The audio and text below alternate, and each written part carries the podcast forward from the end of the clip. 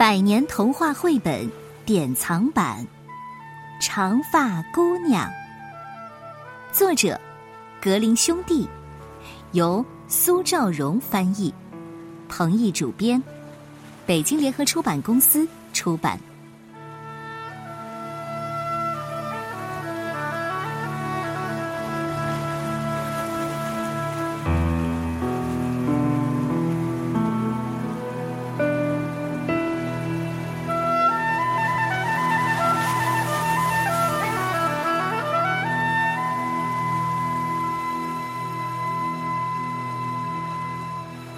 很久很久以前，一对年轻夫妇住在山谷里的一座小木屋里。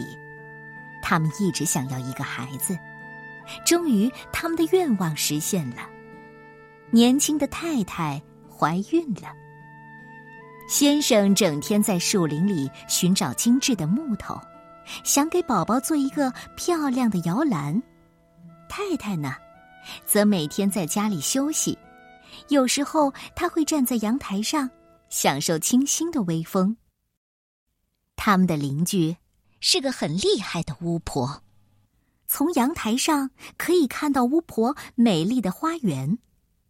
有一天呐，太太看见邻居的花园里长着一些漂亮的莴苣，颜色嫩绿，看起来很新鲜，那清香的味道简直让人难以抗拒。年轻的太太叹息着说：“啊，我多么想吃那些莴苣呀！”太太对其他的食物慢慢的失去了兴趣，她渐渐的变瘦了，而且开始生病。她对丈夫说：“如果我吃不到那些莴苣，我就会死掉。”先生非常爱他的妻子。他很担心妻子和宝宝的健康，于是他承诺说：“别担心，我去摘一些新鲜的莴苣来给你吃。”傍晚来临，先生爬过围墙，偷偷的溜进了巫婆的花园里，摘了满满一篮子的莴苣。第二天早上，太太做了一大碗美味的莴苣沙拉，津津有味的吃完了。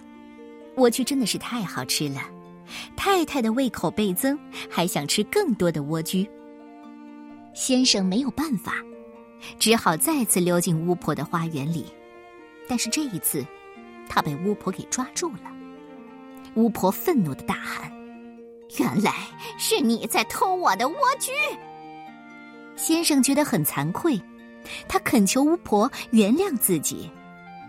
巫婆说：“好吧。”你可以摘我的莴苣，但是将来你必须答应我一个要求。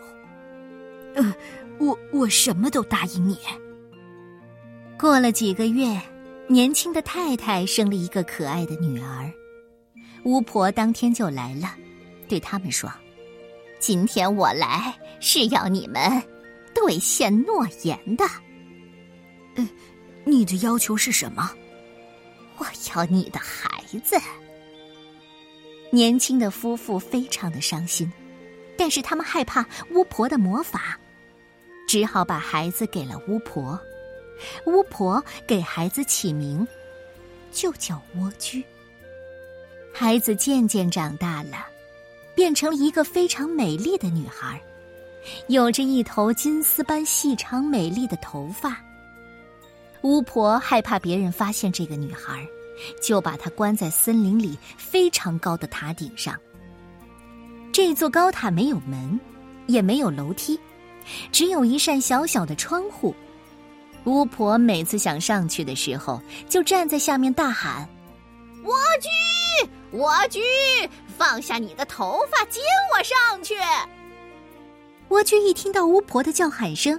就从窗边垂下自己的头发，让巫婆顺着头发爬上去。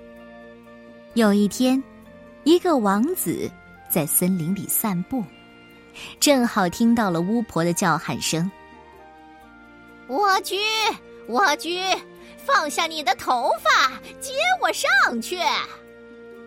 王子躲在树后，看到巫婆顺着长头发爬上了塔顶，他感到非常的好奇。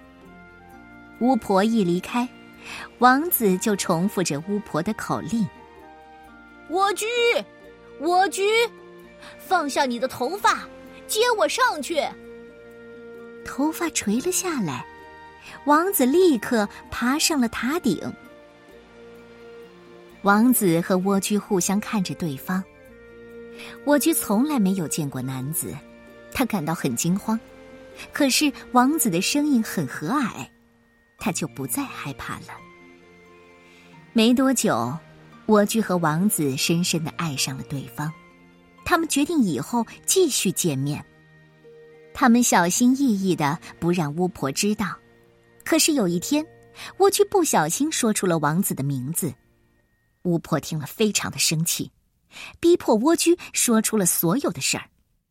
你，你居然敢背叛我，欺骗我！巫婆拿出一把剪刀，咔嚓咔嚓几剪子就剪断了蜗居的长头发，然后把他赶到荒野里去生活去了。这一天傍晚，王子又来到了塔下，巫婆把蜗居的头发放了下去。王子一爬上塔，就发现事情不妙。你的姑娘已经走了，你一辈子休想再见到他。巫婆的话让王子悲痛万分，他从塔上的窗口跌了下去。幸运的是，王子没有死，但是灌木的刺把他的眼睛给刺瞎了。从那以后。王子每天都在森林里到处徘徊，吃的是草根和野果子，而且为失去蜗居，终日哭泣着。两年的时间过去了，有一天早上，王子走进了一片荒地，一阵奇妙而迷人的微风吹来，这让他想起了蜗居。王子朝着风吹过来的方向走去。心里感觉越来越强烈。突然，王子听到远处有人在叫自己的名字，声音是那么的熟悉。我居，我居，我居是你吗？王子也激动的大叫。一个女孩飞奔过来，果然是蜗居。她紧紧的抱着王子，流下了喜悦的泪水。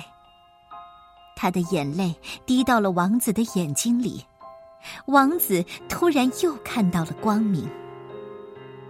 王子带着蜗居回到了自己的国家，他们从此过着幸福快乐的生活，直到永远。